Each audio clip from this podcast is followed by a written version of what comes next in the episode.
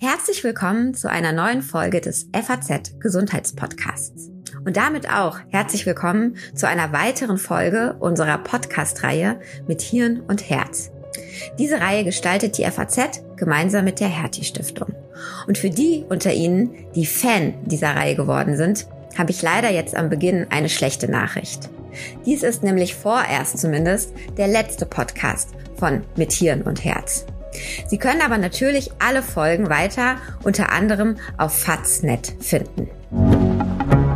Diese Podcast-Folge des Hirnforschung Spezial mit Hirn und Herz wird Ihnen präsentiert von der gemeinnützigen Hertie Stiftung, eine der größten privaten Förderinnen der Hirnforschung in Deutschland. In ihrem Programmbereich Gehirn erforschen unterstützt sie die klinische Hirnforschung und vermittelt Wissenswertes über das Gehirn, seine Funktionsweise und Erkrankungen, um es besser zu verstehen und für dieses faszinierende Organ zu begeistern. Mehr unter www.ghst.de.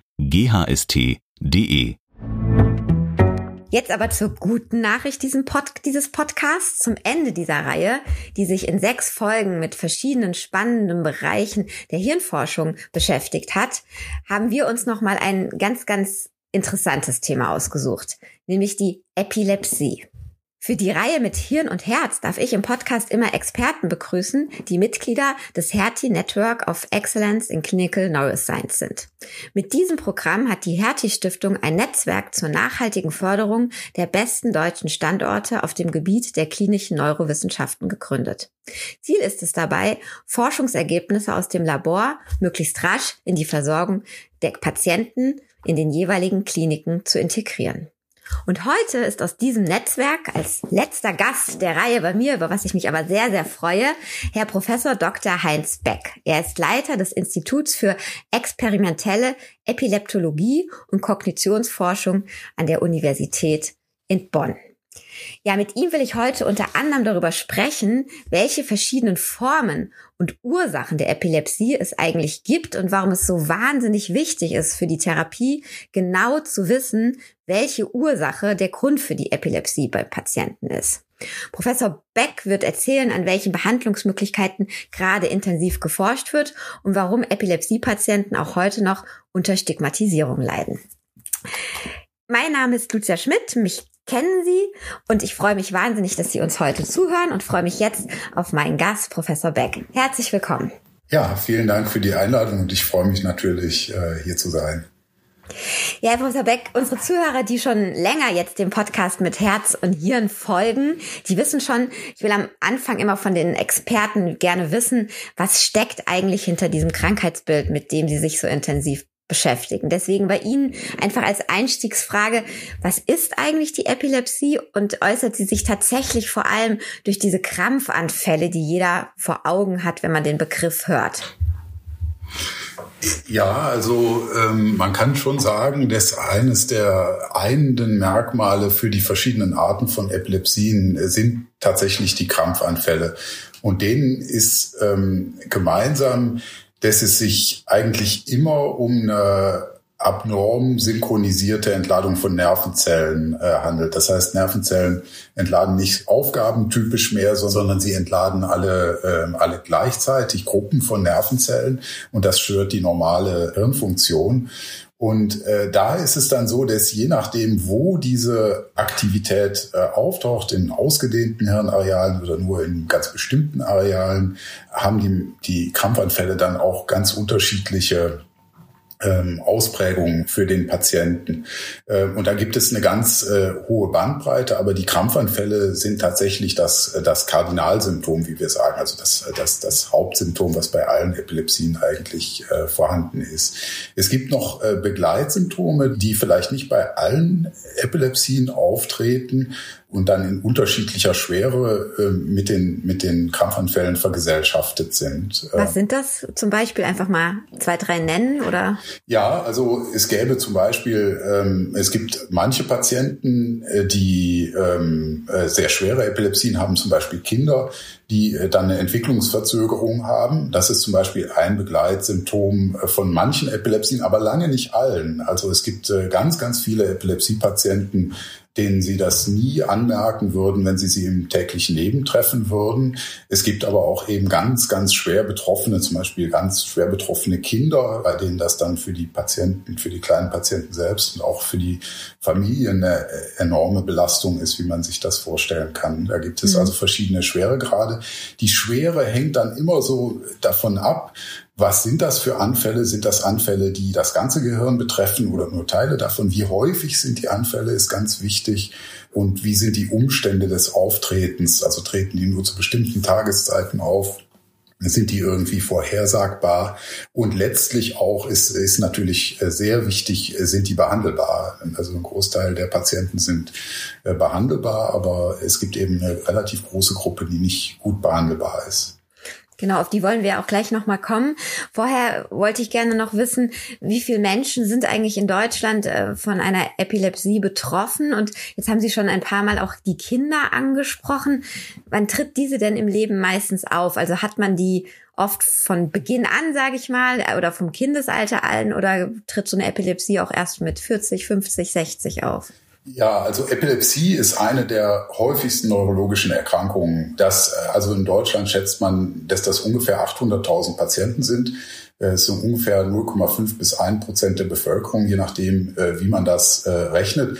Und also um das mal so in Kontext zu tun, nicht, nicht als ähm, Vergleich der Wichtigkeit der Erkrankung, aber Multiple Sklerose, auch eine sehr bekannte, sehr schwere äh, Erkrankung, da rechnen wir mit ungefähr 120.000 Patienten in Deutschland. Äh, dann, dann kann man die Zahl so ein bisschen einordnen. Mhm. Bei den Epilepsien sagt man, also Epilepsie, da zählt man dann nur solche Menschen dazu, die Mehrfachanfälle haben, also die wiederholt epileptische Anfälle erleiden. Wenn man jetzt nur die betrachtet, äh, die irgendwann mal einen epileptischen Anfall bekommen in ihrem Leben, dann sind das sogar fünf Prozent. Aber bei diesen reden wir nicht über Epilepsie. Epilepsie hat wirklich diesen chronischen Aspekt der chronischen äh, Hirnerkrankung. Und jetzt äh, fragten Sie ja nach dem Altersverlauf. Also es ist so, dass das nicht ganz uniform verteilt ist über das, äh, über das Lebensalter. Es gibt einen Häufigkeitsgipfel bei den jungen Patienten und einen Häufigkeitsgipfel Gipfel bei ähm, alten Patienten äh, jenseits der 60 äh, Jahre. Das ist also über dies, das Lebensalter nicht ganz gleich verteilt. Mhm. Und da stecken dann eben unterschiedliche, ähm, ja, unterschiedliche Äthiologien, also unterschiedliche Ursachen dann zum Teil äh, dahinter, äh, die auch diese, diese Verteilung so ein bisschen erklären. Mhm auch da muss ich noch kurz vertrösten, bevor wir auf die Ursachen kommen, noch so die letzte allgemeine Frage. Ähm, wir haben im Vorgespräch äh, darüber gesprochen, was ich sehr spannend fand, dass Sie sagen, ähm, Epilepsie-Patienten äh, leiden immer noch, muss man ja sagen, ähm, unter Stigmatisierung, also obwohl man eben äh, viel über dieses Krankheitsbild weiß und nicht mehr denkt, vielleicht wie ganz, ganz früher im Mittelalter, mein Gott, der ist verrückt geworden und jetzt zappelt er da rum oder sowas oder besessen. Ich glaube, sowas gab es ja bei psychischen Erkrankungen, auch bei neurologischen Erkrankungen in, in früheren Jahren sehr oft. Woher kommt das, dass, ähm, dass Sie trotzdem von den Patienten hören, dass sie das Gefühl haben, stigmatisiert zu sein? Sind wir als Gesellschaft zu wenig darüber aufgeklärt? Haben wir Angst vor diesem Krankheitsbild oder was müsste passieren, dass das nicht mehr der Fall ist? Ja, also ich, ich glaube, das ist tatsächlich äh, meine Erfahrung, ähm, auch aus der Interaktion mit äh, den Selbsthilfegruppen, die wir in der Fachgesellschaft auch sehr versuchen zu pflegen. Und das ist tatsächlich eine Rückmeldung, dass das, die häufig ist, dass diese Stigmatisierung immer noch vorkommt. Und man muss sich das mal vorstellen. Also äh, in den USA gab es eine Zeit, also in den 1970er Jahren etwa, wo Patienten, äh, die eine Epilepsie hatten, in bestimmte Restaurants, Theater oder, oder auch öffentliche Gebäude nicht rein durften. Das ist heute jetzt natürlich nicht mehr so, aber es zeigt, dass in einer doch modernen Zeit es eben diese Vorurteile gab. Und äh, ich glaube, es ist so, dass es heute noch äh, und damals auch so war, dass eben der Begriff Besessenheit, der taucht dann ab und zu auf, der Begriff Geisteskrankheit taucht ab und zu auf. Und ich glaube, wir sind da schon jetzt weiter. Also es gibt auch so eine, so eine Reihe von Befragungen, die zeigen, dass sich die Wahrnehmung von Epilepsie äh, verändert und auch verbessert. Also es gibt jetzt nicht mehr so viele Leute, die Epilepsie für eine geistige Behinderung halten, wie vielleicht noch vor 20, 30 Jahren. Aber trotzdem muss man einfach sagen, dass meine Erfahrung ist, dass, äh, dass trotzdem noch viele Betroffene äh, verbalisieren und es auf jeden Fall äh, so ist, dass, dass Aufklärung da äh, unglaublich wichtig und, und, und sinnvoll ähm, ist. Und ich glaube, es ist auch so, dass da die, die, das ist ein sehr großes Anliegen der Selbsthilfegruppen und die machen da auch eine sehr, sehr gute Arbeit, finde ich. Ähm, aber da äh, alles, was in diese Richtung wirkt, das Verständnis der Erkrankung als wirkliche neurologische Erkrankung äh, zu verbessern, natürlich äh, hilft. Mhm. Ja, also sozusagen ein Appell auch als Gesellschaft, sich da äh, nicht scheu zu haben, sondern sich dann eher eben mit diesem Krankheitsbild auch mal auseinanderzusetzen. Ja. Jetzt, jetzt aber sozusagen zu Ihrer täglichen Arbeit und dem, wo Sie den Schwerpunkt äh, haben bei der Epilepsie. Ich habe schon angedeutet, es geht um die Frage der Ursachen, die eine Epilepsie haben kann. Wir haben schon gehört, die sind natürlich unterschiedlich, ob sie im Kindesalter oder im Rentenalter auftreten und wie heftig die Symptome dann sind. Ich weiß gar nicht, ob man das so allgemein beantworten kann, aber was sind denn die drei, vier, fünf häufigsten Ursachen? Kann man das überhaupt so kategorisieren? Ja, also das ist äh, tatsächlich fast schon ein Problem, dann zu sagen, das sind jetzt so die drei, vier Ursachen. Weil es ist tatsächlich so, dass die Epilepsie es so in der Form eigentlich gar nicht gibt. Man müsste eigentlich immer von Epilepsien reden in der Mehrzahl, weil es sich um sehr, sehr viele Krankheitsbilder handelt mit unterschiedlichen Entstehungsformen. Dazu gehören, ich zähle einfach mal ein paar auf. Dazu gehören äh, Epilepsien, die sich äh, durch eine Entzündung äh, bedingen. Also die Ursache ist eine Hirnentzündung. Dann gibt's ähm, äh, Epilepsien als Folge von Entwicklungsfehlbildungen des Gehirns oder auch als Folge von äh, Hirntumoren. Dann gibt's äh, Epilepsien als Folge von Schlaganfällen zum Beispiel. Aber es gibt auch eine Gruppe von Epilepsien, die von äh, genetischen Veränderungen hervorgerufen oder begünstigt äh, werden. Und dann gibt es eine ganze Gruppe von Epilepsien, deren Ursache wir so noch gar nicht kennen. Und, also da geht äh, man praktisch alles das durch, was Sie gerade gesagt haben und findet einfach nichts. Ja, ja, ja, das, das ist so. Man findet dann, äh, man findet dann natürlich bei Patienten merkt man dann, ja, also das sind Patienten, die haben Anfälle, die haben auch ähm, Veränderungen im Gehirn, die typisch sind, aber wir wissen noch nicht genau, was ist eigentlich der Anfangspunkt dieser Veränderung, wo fängt das an und was ist eigentlich der ursprüngliche Trigger für die Veränderung, die dann irgendwann zur Etablierung von der Epilepsie äh, führen. Und äh, das, das wissen wir eben bei, bei manchen Epilepsien noch nicht. Und das ist, äh, glaube ich, ein, ein Gebiet, wo, wo, wo Forschung sehr wichtig ist. Mhm. Und können Sie das sozusagen Laien erklären? Wie geht man dann an so eine Forschung ran? Das heißt, man guckt sich solche Patienten ganz besonders nochmal an. Die müssen, weiß ich nicht, Epilepsie-Tagebuch schreiben. Die werden besonders äh, durchleuchtet. Oder wie, wie findet man eine Ursache, von der man gar nicht weiß, wo sie liegen könnte?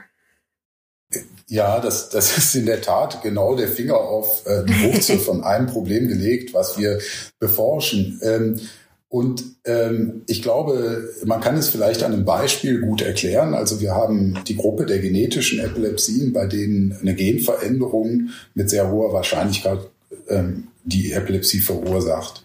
Und diese Gene kennen wir aus genetischen Untersuchungen am, am, am genetischen Material von Patienten, an großen Studien mit vielen tausend Patienten. Und die, aber an den Patienten kann man natürlich keine biologische Ursachenforschung betreiben äh, ja, weil man kann mit Menschen keine Experimente machen und sollte es auch nicht. Ähm, und was, äh, was, womit wir dann arbeiten, sind eben sehr spezifische Modelle für die menschliche Erkrankung. Das heißt, ähm, was man zum Beispiel machen kann, ist, äh, dass man den Gendefekt, den man beim Menschen gefunden hat, in eine Maus einführt ähm, und man, man erzeugt damit eine Maus, die in sehr vielen Fällen Epilepsien haben, die dem, dem, dem Bild beim Menschen oft sogar ähneln. Mhm. Und dann versucht man eben tatsächlich zu verstehen, wie entwickelt sich diese Epilepsie in der Maus, was passiert da mit dem Gehirn und wie können wir dann diese Anfallsaktivität, die aufsteht, äh, die da entsteht und auch die Entwicklung der Epilepsie positiv beeinflussen. Und da, da gibt es erste wirklich ja Hoffnung machende Befunde an diesen Tiermodellen, die dann wirklich dort angreifen, wo, wo wirklich die kausale Veränderung bei der Epilepsie ist. Und die Hoffnung da liegt auch darin, dass man eben dann eine ganz personalisierte Therapie vielleicht machen kann. Und dass man mhm. also eine Therapie macht, die auf die spezifische Genveränderung bei den Patienten äh, wirklich zugeschnitten ist. Und es scheint so zu sein, dass das zumindest bei einzelnen Patienten mit genetischen Epilepsien ähm, äh, tatsächlich erfolgsversprechend ist. Das sind relativ kleine ähm, Patientengruppen bisher, aber das Konzept ist eines, was, was glaube ich, äh, sehr wichtig ist. Und man kann das natürlich in gleicher Weise übertragen auf andere Epilepsien, die so Entitäten darstellen, vielleicht zum Beispiel Entwicklungsfehlbildungen. Ähm, auch dafür haben wir jetzt mittlerweile in den letzten Jahren Modelle entwickelt, an denen, denen wir studieren können, warum kommt es eigentlich in der Umgebung von solchen Entwicklungsfehlbildungen überhaupt äh, zu einer Übererregbarkeit? Was sind die Mechanismen, die Krampfanfälle verursachen und wie können wir die ähm, beeinflussen. Und diese ganz spezifischen biologischen Modelle, die so unter ein, Unterentitäten von Epilepsien wirklich abbilden, das ist, glaube ich, ein ganz wichtiger Weg, um äh, dieser Vielfalt auch Herr zu werden in der Therapie. Mhm. Jetzt haben Sie schon gesagt, äh, Sie forschen genau äh, eben an der Ursache, um dann auch eine Therapie zu entwickeln, weil im Moment ist einfach oft so ist, dass äh, eben man die Ursache nicht kennt und dann mit einer Therapie es versucht, die vielleicht gar nicht richtig funktioniert. Gehen wir noch mal einen Schritt zurück. Welches sind denn aber im Moment, stand jetzt äh, mal von der, der, der Forschung, auch an der Entwicklung an Tiermodellen abgesehen, was sind denn Therapien, die wirklich eingesetzt werden und die zurzeit auch Patienten helfen oder helfen können? Ja, da gibt's äh, eine ganze Reihe von Substanzen und auch in den letzten, in der letzten Dekade äh, wirklich eine rapide Neuentwicklung, Neuzulassung von Substanzen ähm, aus der tierexperimentellen Forschung. Und äh, da ist die Situation so, dass es tatsächlich so ist, dass diese neuen Substanzen sehr oft äh, große Vorteile haben in Bezug auf das Nebenwirkungsprofil und auch in Bezug auf die Wirksamkeit bei kleinen, äh, definierteren Gruppen von Patienten. Ähm, aber es ist trotzdem so, dass wir immer noch ähm, ungefähr 30 Prozent der Epilepsie-Patienten äh, keine adäquate medikamentöse Therapie äh, anbieten können. Ne? Oder mhm. die ärztlichen Kollegen können das nicht. Und das ist natürlich, wenn man bedenkt, wie viele Patienten das sind, ist das natürlich eine sehr hohe Zahl. Und das ist was, für, für das man eigentlich Lösungen suchen muss. Und da ist ein wirklich aktives Gebiet äh, zu verstehen, warum eigentlich äh, diese Medikamente, die wir jetzt im Moment haben, nicht wirken. Mhm. Und das sind, da muss man wirklich an den Mechanismus gucken. Und der Mechanismus von vielen von den sehr etablierten Medikamenten sind generell Hemmung von Erregbarkeit in, in Nervenzellnetzwerken. Und das funktioniert oft über Hemmung von äh, Ionenkanälen, die die Erregbarkeit von Nervenzellen ganz entscheidend beeinflussen. Und ein Forschungsgebiet, was, äh, was wir auch verfolgen und andere äh, Gruppen weltweit, ist zu verstehen, was passiert eigentlich mit diesen Ionenkanälen in Epilepsiepatienten und warum sprechen die jetzt nicht mehr auf diese Substanzen, die wir jetzt haben, an. Und da sind wir dabei, eben Mechanismen aufzuklären, ähm, die, die dafür, die dem zugrunde liegen. Und da ist natürlich die Hoffnung, dass man die irgendwie beeinflussen oder korrigieren kann. Mhm. Jetzt haben Sie schon gesagt, ich meine, Sie haben ja vorhin die, die sozusagen die Gesamtzahl in Deutschland genannt und 30 Prozent davon sind ja wirklich relativ viele. Ähm, dazu zwei Fragen die sind dann, muss man sich das vorstellen, diese Patientengruppe ist wirklich unbehandelt dann oder äh, gibt es äh, irgendeine Möglichkeit, denen jetzt, Stand jetzt, mal ohne die in Forschung, äh, sei, Medikamente in Forschung zu sprechen, wie, wie geht man mit denen heute ganz aktiv um als Arzt? Ähm, ja, also ich, ich bin ja kein Arzt, aber ich sitze hier neben äh, einem der, der größten Epilepsiezentren in Deutschland und es gibt natürlich ähm, diese ganz spezialisierten Zentren, die dann erstmal natürlich alles versuchen, um medikamentöse äh, Therapien mhm. auszureizen und äh, die ja klug einzudosieren äh, und zu optimieren. Und dann ist es so, dass es natürlich andere Therapieoptionen auch gibt für manche Patienten. Ähm, bei Patienten mit äh, einer Epilepsie, die von einem bestimmten Hirnareal ausgeht, bei dem man das zeigen kann. Da ist dann eine Option die Epilepsiechirurgie. Da wird dann, dann der Anfallsherd, wenn man so will, chirurgisch entfernt. Und da kann man sich aber vorstellen, dass es da schon so eine gewisse Schwelle gibt, so eine, so eine, so eine Operation in Betracht zu ziehen. Das ist eine komplizierte also Entscheidung, die die Patienten auch dann mit den Ärzten treffen müssen. Aber für bestimmte Epilepsien ist das eine sehr, sehr erfolgversprechende ähm, äh, Therapie. Und bei anderen ist es nicht, nicht so erfolgsversprechend. Äh, zum Beispiel, wenn multiple ähm, Anfallsherde im Gehirn vorhanden sind, dann, dann ist das keine so erfolgreiche Therapie. Aber es gibt dann natürlich auch noch, auch noch Alternativen. Das heißt, wenn uns jetzt Menschen zuhören, die leider unter diese 30 Prozent fallen, ist erstmal natürlich der erste Tipp, wenn sie es nicht schon sind, sich tatsächlich an solche spezialisierten Zentren zu wenden ähm, hier in Deutschland und ähm, sich da den absoluten Fachexpertenrat zu holen. Aber vielleicht können Sie diesen Menschen auch noch ein ganz klein bisschen Hoffnung machen, wenn sie da an der Forschungsquelle sind. Sie haben vorhin schon gesagt, es gibt da teilweise gute Ergebnisse. Wie sehen Sie die Epilepsieforschung in den nächsten fünf, sechs, sieben Jahren? Ähm, was, was kann man sich da erhoffen? Was erwarten Sie vielleicht an, an Durchbrüchen? Wo sind Sie dran, dass auch diese Patienten, von denen wir gerade geredet haben, ja, dass denen geholfen werden kann? Äh, ja, ja, das ist eine, ist eine, eine tolle Frage. Natürlich, ich will vielleicht noch gerade für die äh, zur Information äh, mhm. darauf hinweisen. Also die Deutsche Gesellschaft für Epileptologie, die hat eine Webseite und auf der sind alle äh, großen Zentren, an die sich Leute wenden können, äh, auch aufgeführt. Das ist so eine äh, gute Informationssammlung als Startpunkt. Vielleicht das noch einfach nebenbei. Ja, sehr, sehr ähm, wichtig. Danke. Und, und dann ähm, ja, was erwarten wir uns? Also ich meine, vielleicht sollte man vor, voranschicken, dass alle Leute, die an Hirnerkrankungen arbeiten, äh, eine, eine sehr hohe Frustrationstoleranz auch aufweisen müssen. Ne? Die Patienten müssen das natürlich auch, aber für uns ist es auch schwierig, weil wir uns mit dem kompliziertesten Organ des Menschen äh, beschäftigen und äh, äh, wir eigentlich um Hirnerkrankungen wirklich, wirklich zu verstehen und kausale Therapien zu machen, diese sehr, diese Biologie des sehr komplexen Organs auch verstehen müssen. Und das macht den Fortschritt manchmal langsam.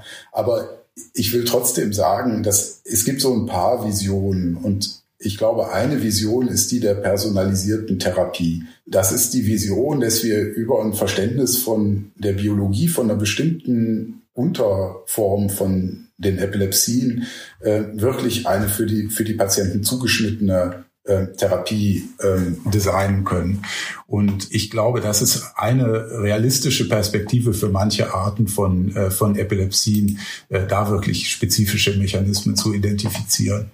Und die zweite Vision ist, glaube ich, die, die ich hätte, wäre, ähm, nicht nur den Fokus auf die Epilepsie selbst, auf den Krampfanfall als Symptom zu setzen, sondern sich auch dafür zu interessieren, wie können wir ähm, Begleiterscheinungen wie zum Beispiel ähm, kognitive, kognitive Probleme, die manche Epilepsie-Patienten haben, wie können wir die eigentlich spezifisch behandeln? Also wie können wir Therapien für äh, diese sogenannten Komorbiditäten entwickeln?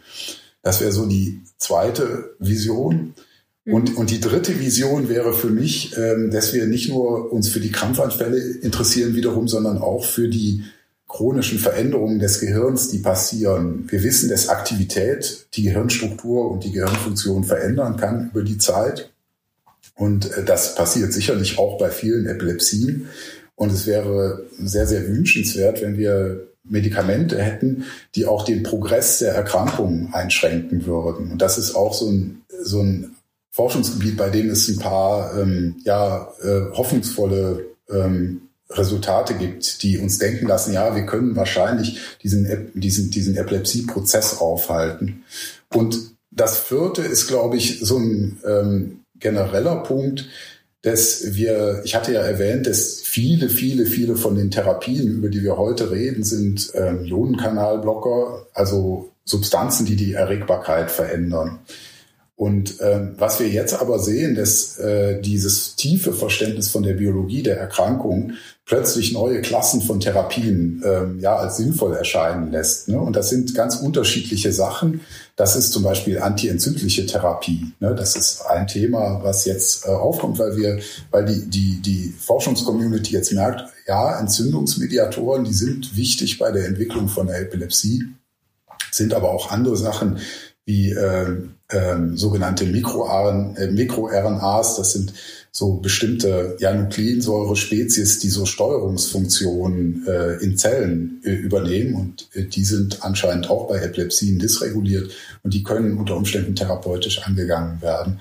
Und das sind jetzt nur mal zwei Beispiele von ähm, ja, neuen biologischen Wegen, die über diese Ionenkanalmodulation rausgehen und die vielleicht in Zukunft dann auch äh, in, in echte Therapien für Patienten überführt werden können. Und das sind die Sachen, die einen dann hoffnungsvoll machen. Ich, ich kann nur sagen, ich bin ähm, als reiner Forscher, ist das für mich immer eine enorme Triebfeder gewesen, ähm, zum Beispiel mit ähm, Elternorganisationen zu reden, die Kinder mit Epilepsien haben. Das ist eine mhm. ganz hohe Motivation für mich immer gewesen, mich mit dem Krankheitsbild zu beschäftigen. Ähm, wenn man das sieht, ähm, dann, dann, dann ist man angerührt und will, will dieses Problem lösen. Ja, und äh, das sind die Sachen, die mir äh, im Moment Hoffnung machen. Mhm. Das ist ja ein wirklich, also kein schöner Antrieb im Sinn von kranken Kindern, aber ähm, ja, schön, wenn sich Forschung einfach da so befruchten und motivieren lässt ähm, und eben tatsächlich diesen Patienten vor Augen hat, während sie sozusagen im Labor stehen. Also finde ich, äh, finde ich ein schönes Bild. Was ich ähm, als letzte Frage ganz kurz äh, noch, äh, was mir gerade in den Kopf geschossen ist, als Sie am Beginn Ihrer Antwort eben gesagt haben, ja, das Gehirn kennen wir immer noch nicht das ist ja auch spannend. Es ist tatsächlich so, dass dieses äh, komplizierteste und spannendste Organ im Körper, wie Sie sagen, dass es noch so viel Rätsel auch für einen Fachexperten wie Sie aufweist und wir immer noch nicht alles verstanden haben, was sich die Natur dabei gedacht hat? Ja, ich glaube, man muss sich äh, die Komplexität des Gehirns ist ist äh, unfassbar. Also man kann ähm, äh, also wir haben äh, wir haben 100 Millionen Nervenzellen und jede dieser Nervenzellen hat ungefähr ähm, ja, im Schnitt 30.000 Verbindungen zu anderen Nervenzellen. Und dann haben wir noch eine ganze Reihe anderer Zellen, Stützzellen, äh, die sogenannten Gliazellen, Immunzellen, äh, die alle mit äh, den Nervenzellen irgendwie interagieren. Und aus diesen Zahlen sieht man schon, dass wir es da mit einem Organ zu tun hat, haben, das äh, unglaublich kompliziert ist und ähm, äh, dass, dass wir aber eigentlich verstehen möchten. Und da, glaube ich, äh, haben wir auch wiederum eine sehr hohe Jobsicherheit. Ich glaube nicht, dass ähm, in meiner Lebenszeit wir das Gehirn verstehen werden. Ich glaube, wir haben jetzt ähm, die Werkzeuge, um in bestimmte Fenster ins Gehirn reinzugucken. Und das sind im Wesentlichen, sind das Methoden, wie wir Nervenzellaktivität messen können von sehr, sehr großen Anzahlen von Nervenzellen bis zu 20, 30.000 Nervenzellen ähm, äh, gleichzeitig äh, und die Methoden, wie wir die Netzwerke von Nervenzellen im Gehirn äh, rekonstruieren können, bis hin zu der einzelnen Verbindung zwischen Nervenzellen. Das sind Methoden, die Paradigmenwechsel im Moment verursachen und die es auch ähm, ja sehr spannend machen, in dem, in dem Gebiet tätig zu sein. Und ich, ich denke, am Ende des Tages werden wir auch in den neurologischen Erkrankungen solche äh, Methoden anwenden, um, um so ein tiefes Verständnis der Erkrankungen zu bekommen. Ja, Professor Beck, es gibt eigentlich fast gar kein besseres Statement zum Ende dieser Podcast-Reihe, nämlich dass ähm, trotz dem vielen Forschen, dem vielen Bemühen und auch den vielen, vielen Erfolgen, muss man ja sagen, von denen wir, also Therapieerfolgen, von denen wir jetzt auch in dieser Podcast-Reihe gehört haben, trotzdem eben am Ende ja, unser Nervensystem, unser Gehirn und alles, was damit zusammenhängt, auch immer noch ein Rätsel und auch eine Aufgabe bleibt. Ihnen ganz speziell herzlichen Dank ähm, für die Einblicke in die Epilepsieforschung jetzt zum Schluss. Ähm, ja, die Podcast-Reihe mit Hirn und Herz ist damit erstmal beendet. Der Gesundheitspodcast der FAZ, der bleibt natürlich wie gewohnt ähm, mit weiteren zahlreichen Themen aus Medizin, Psychologie oder auch dem Beziehungsleben. Den finden Sie alle zwei Wochen auf Faznet. Ich freue mich, ähm, liebe Hörerinnen und Hörer, wenn Sie auch beim nächsten Mal dann dabei sind, uns abonnieren und weiterempfehlen. Bis dahin für Sie alles Gute und auch für Sie, Herr Professor Beck. Vielen Dank fürs Dasein. Ja, vielen Dank und alles Gute. Diese Podcast-Folge des Hirnforschung Spezial mit Hirn und Herz wurde Ihnen präsentiert von der gemeinnützigen Hertie Stiftung, eine der größten privaten Förderinnen der Hirnforschung in Deutschland. In ihrem Programmbereich Gehirn erforschen unterstützt sie die klinische Hirnforschung und vermittelt Wissenswertes über das Gehirn, seine Funktionsweise und Erkrankungen, um es besser zu verstehen und für dieses faszinierende Organ zu begeistern. Mehr unter www.ghst.de